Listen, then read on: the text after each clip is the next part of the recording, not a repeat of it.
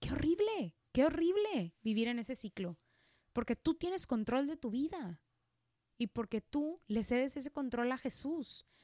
Y claramente, pues si estamos en este ciclo atrapados, pues no, no, para nada, ni tenemos control de nuestras vidas, ni podemos otorgarle ese control a Jesús, porque quién sabe quién tenga el control de nuestras vidas. Hola a todas, increíbles mujeres de Dios, bienvenidas a este espacio. Este es un lugar en donde tú y yo podemos ser auténticas y compartir acerca de nuestras vidas, los altos, los bajos, lo hermoso, pero también esos lugares difíciles y profundos de nuestro corazón. Quiero que te sientas en confianza y en total libertad. Y pues sea que sea donde estés, ojalá estés bien resguardada, estés pues probablemente en tu casa o con tu familia. Si estás lejos de tu familia y en este momento estás sola, pues te mando muchísimo cariño. Espero que pues de alguna manera te sientas cómoda y estoy muy feliz de compartir hoy contigo.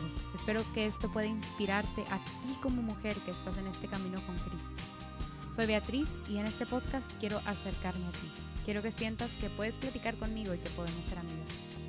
Este podcast es una colaboración con Lumen Media. Te invito a ver todo nuestro contenido en Facebook, YouTube, Instagram. Estoy segura que te va a encantar. Queremos crear contenido de calidad que ponga en alto el nombre de Cristo y llevarlo a todos lados. Y pues hoy estoy demasiado feliz y créanme que estoy viendo el reloj de cómo está corriendo el tiempo y estoy súper nerviosa porque hoy preparé un tema, no saben, o sea, tengo mucho tiempo preparando esto. La verdad, hice mi oración antes de comenzar, pero espero que pueda transmitirles este mensaje porque creo que es algo súper, súper, súper importante. Este, está un poquito largo, inclusive creo que de aquí se pueden sacar dos episodios. Si les gusta, pues mándenme comentarios y, y pues busco cómo presentarles esto de una manera más tranquila. Pero hoy tenemos ese challenge. Hoy vamos a lograr hablar del descanso en un solo episodio. Y, bueno, cuando estaba investigando esto, porque ya, ya me conoces, o sea, yo tengo que investigar y tengo que meterme a, conocer, a empaparme un poquito más para pues venir a platicarte algo padre, ¿verdad? No nada más como que, ay, lo que soñé ayer, que, que a veces el Señor se manifiesta a través de sueños, ¿verdad? Pero no es el punto. Em, entonces, cuando estaba investigando acerca de este tema, como que, ya saben, mis, mis fuentes normales, pues son la Biblia, tengo una Biblia temática, entonces es súper padre también buscar por ahí porque está dividida por temas. Em, si no encuentro ahí, me voy al catecismo de la iglesia. Si está como que muy rebuscado, me, me agarro el UCAT y digo, a ver, me busco el número al que hace referencia y luego ya me voy al catecismo o leo alguna, o alguna parte de una encíclica o una encíclica que hable de esto. O sea, me voy a algún documento de la iglesia en donde pueda como anclarme. Alguna vez he utilizado algún artículo divulgativo, ¿verdad? De algún de alguna página pues católica, pero ahora sí que mis primeras fuentes de referencia como que ah, me fallaron, porque yo quería hablarles específicamente de eh, nuestros hábitos al dormir.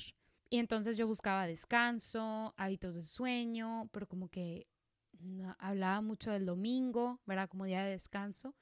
Y yo sí, pero debe de haber algo más. Entonces ahí me fui, me fui como que clavando, clavando, clavando y por eso les digo que hay tanta, tanta información en este episodio porque la neta sí, wow, me dio un clavadazo. Clavadista olímpica. Pero total, eh, el esquema con el que iban a oír, como le doy vuelta a la página porque yo soy de la vieja escuela y me encanta anotar. Entonces, tengo un chorro de apuntes y hoy lo que vamos a hacer para poder condensar toda esta sabiduría, pues es esquematizarlo. Entonces vamos a hablar de el descanso, que incluye varias áreas e inclusive yo creo que puede tocar todavía más de las que yo voy a hablar ahorita, pero yo voy a dividirlo en dos. El descanso, ¿verdad? Vamos a hablar de ese tema y luego vamos a hablar del dormir, específicamente de pues cuando vamos a dormir. Y el otro, dentro del descanso, está dividido en otros dos, que es como el descanso al que se refiere mucho, por ejemplo, los mandamientos y al que se refiere el catecismo, que es el descanso del séptimo día o el domingo, que es el día apartado para el Señor, y del santo ocio o de nuestros hobbies o, parte de nuestro crecimiento personal. Entonces, para empezar, quiero pues hacer referencia a ciertas cosas, ¿verdad? Y ir como empapándonos de, de un poquito de la sabiduría que estos textos pues nos dan Y empiezan con frases fuertísimas. O sea, eh, por ejemplo, empieza un, un artículo diciendo, el uso del tiempo puede ser una de las preocupaciones más recurrentes de nuestro estilo de vida actual. Y es que es cierto, o sea, el tiempo hace referencia a él como, como dos términos que me encantaron, que dice, verdaderamente es un milagro diario, o sea, el que nosotros dispongamos de nuestro tiempo. Y la otra es que hace referencia al tiempo como la más preciada de nuestras posesiones. O sea, hay unas películas así como que medio distópicas en donde, creo que hay una en específico, en donde ni siquiera hay dinero, que más bien la divisa es el tiempo y que pagan con tiempo y así, ¿no? Y entonces que la gente que tiene mucho dinero vive mucho y así. Pero si hacemos una pequeña pausa en nuestras vidas y reflexionamos, cuando menos yo, Beatriz, sé que el tiempo es carísimo. O sea, el yo poderle dedicar tiempo a algo nuevo, ¿verdad? O sea, no sé, quiero aprender bien a tocar la guitarra. Uf, o sea, ¿de dónde saco el tiempo para hacerlo? Porque mi tiempo ya está dividido en otras cosas, en mi trabajo y en mi servicio y en mi no sé qué y en mi no sé cuál. Y el tiempo, pues como está enmarcado en, en paquetitos, ¿verdad? En cosas finitas, pues se te acaban. O sea, solamente tienes ciertas horas de las que puedes disponer en el día, las otras tienes que dormir y luego pasa eso, que nos empezamos a comer las horas de dormir y pues muchas cosas, ¿verdad? Pero la, la, analogía principal es saber que el tiempo se acaba. Y no nada más porque nos vamos a morir un día, sino no puedo disponer de más horas de las que existen en el día. No me puedo trabajar, más bien, no me puedo poner a trabajar a las 3 de la mañana y esperar que mi coworker o que mi compañero de trabajo esté despierto, porque ese, ese horario del día no está para eso, ¿no? Entonces, pues el tiempo, la verdad, es una de nuestras más, más preciadas posesiones. Y actualmente, pues el uso principal de esta moneda tan importante está dedicado a la producción y a gastar dinero. Y una ética de trabajo actual es que consideramos el descanso primordialmente en relación a la productividad. O sea, ¿cómo es esto? Pues, ¿sabes qué? O sea, mi descanso es una forma de recargar a mi cuerpo para regresar a trabajar. O sea, yo estoy viendo mi descanso en términos de productividad. O sea, ¿sabes qué? Dormir, pues me hace menos productivo porque no puedo trabajar tantas horas consideramos el descanso más bien como el tiempo en donde nos apagamos. Y nos apagamos para recargar pilas, así como apagarías tu celular para cargarlo, como conectarías tu celular para cargarlo, para ¡pum! descargarlo y volverlo a usar. Y de hecho, me conviene dormir menos, o sea, descansar y hackear a mi sueño y hacer las mil y un cosas para poder tener más tiempo. ¿Por qué? Para ser más productivo. Y este autor hace una referencia increíble que dice, una persona trabaja tanto tiempo como es capaz, luego colapsa enfrente de alguna forma de entretenimiento pasivo hasta que se duerme. Y esto es un ciclo y un ciclo y un ciclo y esto pasa de lunes a viernes o de lunes a sábado. O es algo que nos pasa a muchísimas personas en el mundo que colapsamos, colapsamos enfrente de nuestro celular y nos quedamos ahí hasta que ya tu cuerpo dice no puedo más y se queda dormido. Pero es una lucha contra tu cuerpo, porque no hay un hábito ni siquiera. Simplemente esperé hasta que mi cuerpo se venciera y entonces me voy a dormir. Y pues es que una persona, o sea, les digo, trabaja en este ciclo que se altera los fines de semana. O sea, cuando la actividad principal no es la producción, se cambia, ¿verdad? Y se vuelve consumo. Y entonces los fines de semana los dedico a gastar dinero para llenar mis necesidades. O sea, ya sea domésticas o sociales, o sea, pero todo está enfocado hacia el consumo. Y es que la iglesia reconoce la importancia del trabajo, o sea, inclusive en el catecismo de la iglesia se habla de cómo el trabajo es algo mandado por Dios como medio para ganar, o sea, el sustento, para mantenernos y mantener a nuestras familias. Pero la iglesia tiene una visión integral del hombre. O sea, no, no, la iglesia no ve a los hombres como maquinitas, sino reconoce otras dimensiones de su vida que van a reclamar tiempo para desarrollarse adecuadamente. No se puede nada más trabajar y trabajar y trabajar y trabajar y trabajar. Y aquí es en donde quiero empezar a hablar del, sueño, o sea, del, de dormir. Y escuché varias reflexiones y también me metí a investigar un poquito y ya por fin pude encontrar información hay un sacerdote que comienza como esta reflexión por preguntarnos, ¿por qué no nos vamos a dormir? O sea, ¿por qué me quedo, haciendo alusión a lo que había dicho antes, ¿por qué me quedo tanto tiempo viendo la tele? ¿Por qué me quedo tanto tiempo viendo el Instagram el Facebook? Pues, y hace una reflexión personal muy interesante que aplica, la verdad, yo, yo sentí que aplicaba para mi vida y te la comparto porque creo que aplica para la tuya. Dice, porque sé que en cuanto me vaya a dormir, el día de mañana ya empezó. O sea, por lo menos ahorita tengo este tiempo libre, por o sea, ahorita puedo disponer de esto. Porque mañana no sé si tenga tiempo libre. Porque me voy a levantar y va a volver a ser la hora de trabajar. Y entonces, ¿dónde está mi libertad, verdad? ¿Dónde están mis gustos? ¿Dónde está mi recreación? Pues encapsulada, porque yo estoy dedicando todo mi tiempo a trabajar y no estoy dejándole tiempo a nada más. Y, la verdad que sí, se me hizo una reflexión súper interesante. Empieza a hablar de cómo dormir es un acto de fe. Y después vamos a ver cómo dormir es intrínsecamente un acto de humildad. Y aquí la verdad es que la palabra nunca deja de sorprenderme y nunca deja de tener sabiduría presente y actual. O estaba como que ahí tratando de buscar en, en, la palabra y encontré unos salmos hermosísimos. Y simplemente el Salmo 127 comienza por decir, si el Señor no construye la casa, en vano trabajan los albañiles. Si el Señor no protege la ciudad, en vano vigila el centinela. En vano te levantas tan temprano y te acuestas tan tarde, y con tanto sudor comes tu pan. Él lo da a sus amigos mientras duermen. ¡Boom! O sea, es una bomba actual. O sea, está súper, súper, súper presente y vivo el Señor. Porque te está diciendo, en vano te levantas tan temprano y te acuestas tan tarde. Y con tanto sudor te comes el pan que te ganas. Porque Él, Jesús, Dios, nuestro Señor, le da a sus amigos mientras duermen. Y aquí se me hace bien interesante esas dos palabras, amigos. No dice que le da a todos, que le da a cualquiera, no. Le da a sus amigos y nosotros somos sus amigos. Y la otra es que les da mientras duermen. No dice mientras platican, mientras descansan, mientras no hacen nada. No, mientras duermen. Sea, el Señor en la Biblia hace alusión a lo importante que es dormir.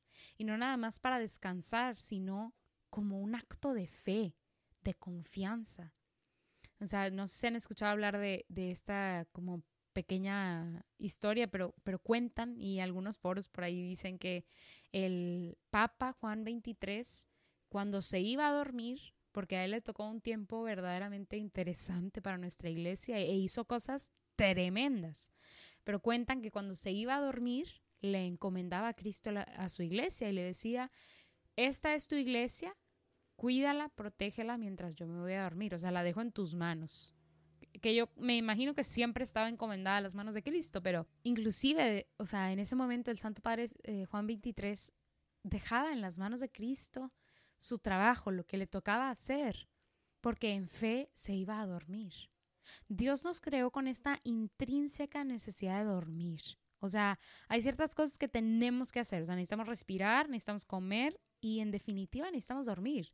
O sea, si no sabes, hay consecuencias tangibles de no dormir. O sea, puedes empezar a desarrollar este, brotes esquizofrénicos o empezar a ver, o sea, cosas que no están ahí o escuchar cosas que no están ahí, porque nuestro sistema nervioso necesita el descanso. Y aquí te podría dar toda una cátedra de cómo es la recuperación, que si te interesa lo puedo hacer en otro episodio. Nada más ahí mándame un comentario, pero nuestro cerebro en definitiva, hacia ciencia cierta te puedo decir que se recupera no que se regenere, es otro show. Pero se recupera mientras estamos durmiendo y necesita de ese tiempo para que tú puedas funcionar bien al día siguiente. Y no tanto como que bien, funcionar pues como funcionas, pero, pero funcionar. O sea, como cualquier máquina que necesita su mantenimiento, bueno, tú necesitas ese mantenimiento todas las noches. Y creo yo que también el dormir es un momento muy vulnerable. O sea, nos hace darnos cuenta de nuestra fragilidad real. Pero, o sea, yo creo que es importante saber, porque tal vez es soberbio no irse a dormir y no dejar de trabajar, porque deberíamos escoger rendirnos, rendirnos y rendirnos a esa fragilidad de nuestro cuerpo sabiendo que el mundo va a estar bien sin nosotros, sabiendo que el mundo no está en nuestras manos y a sabiendas de que si pones tu mundo, tus responsabilidades en las manos de Dios, Él va a ser el que se encargue. Y Él no es un X, ¿verdad? Que es irresponsable, es el creador de todo el universo. Entonces, démosle la bienvenida a esa parte de nuestro día, sabiendo que somos vulnerables y con esa conciencia de que Dios es Dios y hay que dejar a Dios ser Dios. Les decía, dormir es un acto intrínsecamente humilde. Otro salmo, el Salmo 3, dice, yo me acosté y me dormí. Desperté, pues el Señor me sostiene. No temeré a los diez millares de enemigos que se han puesto en derredor contra mí. El Salmo 4 dice, En paz me acostaré y así también dormiré, porque solo tú, Señor, me haces vivir seguro yo creo que si pensamos que el Señor no se, o sea, no toca esa parte de nuestras vidas o que esa parte de nuestras vidas, pues no tiene que estar, ¿verdad? Eh, de cierta manera, pues sometida ante el Señor, estamos equivocadas, porque el Señor habla del dormir en la Biblia y habla del dormir a través de la sabiduría de nuestros hermanos mayores. Entonces, hermana, te invito a ser humilde en esta área y a tener fe. Y bueno, ahora voy a hacer el salto. Yo les dije que iba a estar intenso, pero voy a hacer el salto a pues el día de descanso, al día del domingo. Y entonces aquí el catecismo sí tiene muchísima, muchísima sabiduría. Comienza por decir que el domingo pues es reservado para el culto. Eso ya lo sabemos. Y que es mucho más que una pausa en la actividad laboral. O sea, el descanso y el, sobre todo el descanso del domingo es mucho más que una pausa. El catecismo lo ve como una oportunidad para crecer. Y más o menos resumiendo, el 2184 y el 2188 habla de que el domingo es un tiempo de reflexión, de silencio, de cultura y de meditación que favorecen el crecimiento de la vida interior. Y hay aquí una frase que así golpeó mi corazón y es como cuando yo me imaginaba así una bola de béisbol bateando un vidrio y se estrella todo, o sea, sí se estrelló una mentira en, o sí, pues una visión errónea en, en mi mente, porque dice, mientras el mundo ve el fin de semana como un tiempo para prepararse para ir a trabajar el lunes, la iglesia ve la semana de trabajo como una preparación para la Eucaristía del domingo. O sea, nos hace cambiar total y completamente la manera en la que vemos nuestra semana, nuestro año, nuestra vida. O sea, eh, hablaba inclusive un artículo que leí que la iglesia es radical de esa manera siempre. Nuestro calendario litúrgico no obedece a si es primavera, si es verano, si es otoño, si es Navidad. Bueno, la Navidad sí, ¿verdad? Pero, o sea, nosotros no vamos, nuestras celebraciones no están en la línea del mundo. Nosotros nos preparamos, por ejemplo, ahora en la cuaresma, nos preparamos en el adviento para tener nuestras celebraciones tan hermosas y tan importantes, para recibir la Pascua, para después estar en eh, la gloria de Pentecostés. O sea, nuestro calendario es diferente como iglesia católica y de la misma manera nuestra visión de la semana. No estamos trabajando toda la semana para echarme el fin y bueno, ir a misa el domingo. Al contrario, esto se me hizo hermosísimo. Toda la semana mi trabajo, como hablábamos en el episodio pasado, me prepara, me santifica. Últimamente me lleva a entregarlo el domingo y hace inclusive referencia al ofertorio cuando algunos cantos hablan de ofrecer el trabajo. Pues ofreces y llevas una canasta llena a la misa, porque todo tu trabajo, todo tu esfuerzo lo quieres entregar en ese momento al Señor. Y no están tus manos vacías en el ofertorio, no nada más por el no, el trabajo que es al Señor, tu trabajo de la semana, que en ese momento pones a los pies del Señor. En el catecismo también, bueno, es que, es muchísima sabiduría y está hermosísimo. Pero dice también en el 2172, eh, refiriéndose al sábado o al día de descanso, si Dios tomó respiro el día séptimo, también el hombre debe descansar y hacer que los demás, sobre todo los pobres, reciban aliento. El sábado interrumpe los trabajos cotidianos y concede un respiro. Y luego dice algo bien padre, dice, es un día de protesta contra las servidumbres del trabajo y el alto al dinero. O sea, es completamente opuesto a lo que hablábamos al principio, al ciclo de la vida de la productividad. O sea, yo soy productivo toda la semana, dejo de ser productivo el fin de semana porque pues así lo indica la ley y lo indica mi trabajo. Entonces consumo sin conciencia el fin de semana y produzco otra vez. Y soy productivo. Y hasta que me muera en la cama, soy productivo y me levanto. Y otra vez. Y qué horrible, qué horrible vivir en ese ciclo. Porque tú tienes control de tu vida. Y porque tú le cedes ese control a Jesús. Y claramente, pues si estamos en este ciclo atrapados, pues no, no, para nada, ni tenemos control de nuestras vidas, ni podemos otorgarle ese control a Jesús, porque quién sabe quién tenga el control de nuestras vidas. Y no significa que porque tengas un trabajo de 8 a 5, de 9 a 5, de 8 a 8, dejes de tener el control de tu vida. Inclusive teniendo ese trabajo, puedes tener control de tu vida. O sea, si no lo tienes, es porque no te has despertado y no te has dado cuenta de que estás, pues, como enmudecida y como en mute y como zombie, porque claramente tú puedes reclamar el control sobre tu vida. En el catecismo también se habla de cómo la institución de este día, del Día del Señor, contribuye a que todos disfruten del tiempo de descanso, que les permita cultivar su vida familiar, cultural, social y religiosa. O sea, el Señor nos da este tiempo para crecer como personas y no nada más estando en misa, sino también al estar con nuestra familia, al darnos ese tiempo para cultivarnos como personas, cultivarnos, inclusive dice de manera cultural y social, o sea, no nada más pues estar encerrados con nuestra familia todo el día, que ahorita no nos queda de otra. no, pero nos llama a que ese día lo utilicemos para crecer como personas. Y haciendo referencia un poquito a lo que platicaba con mucha fusividad antes, cuidar el orden para que el orden cuide de mí. Es una frase de San Agustín y creo que tomar control de nuestras vidas también significa darle orden a nuestra vida, definir un horario.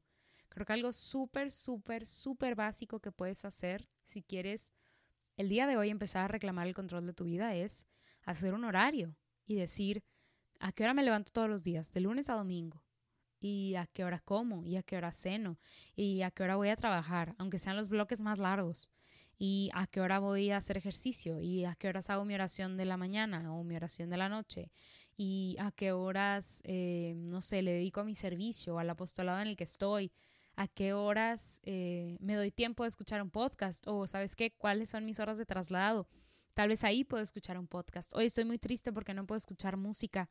Bueno, ¿en qué momento puedo introducir eso? O sea, de alguna manera plasma tu vida por semanas, pero que la puedas ver, porque si ni siquiera tienes idea de lo que estás haciendo, pues no le vas a poder meter ni orden, ni tener control, ni nada.